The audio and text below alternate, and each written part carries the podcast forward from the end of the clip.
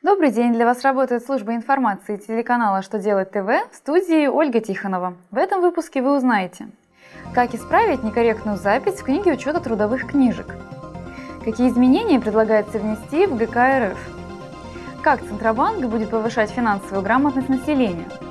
Итак, о самом главном по порядку.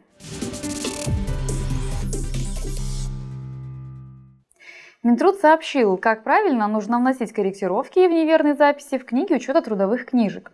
Трудовое ведомство напомнило, что определенного порядка исправления записи не существует. При этом ведомство представило свои рекомендации относительно этого действия. Так, если, к примеру, увольняющийся сотрудник указал неправильную дату выдачи трудовой книжки, то скорректировать запись следует по правилам, которые действуют на исправление в самих трудовых книжках.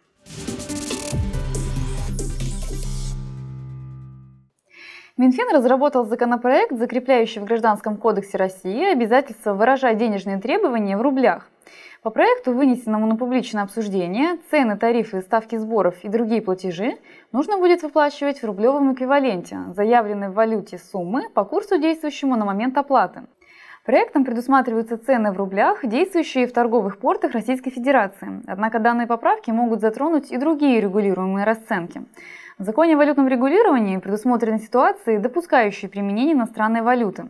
В законопроекте такие случаи тоже предусмотрены.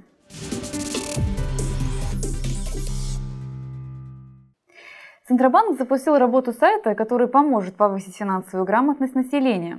Материалы Банка России посвящены широкому кругу тем и доступны для аудитории с разными знаниями в области экономики. Сейчас на ресурсе доступен стартовый набор информации, но в дальнейшем его будут дополнять.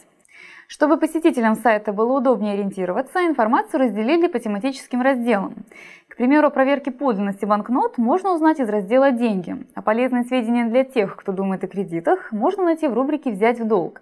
В каждой рубрике сайта предлагается небольшой тест для проверки знаний, который можно подчеркнуть из данного раздела.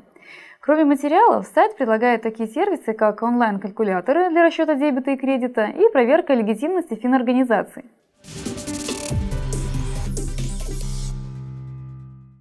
На этом у меня вся информация. Благодарю вас за внимание и до новых встреч!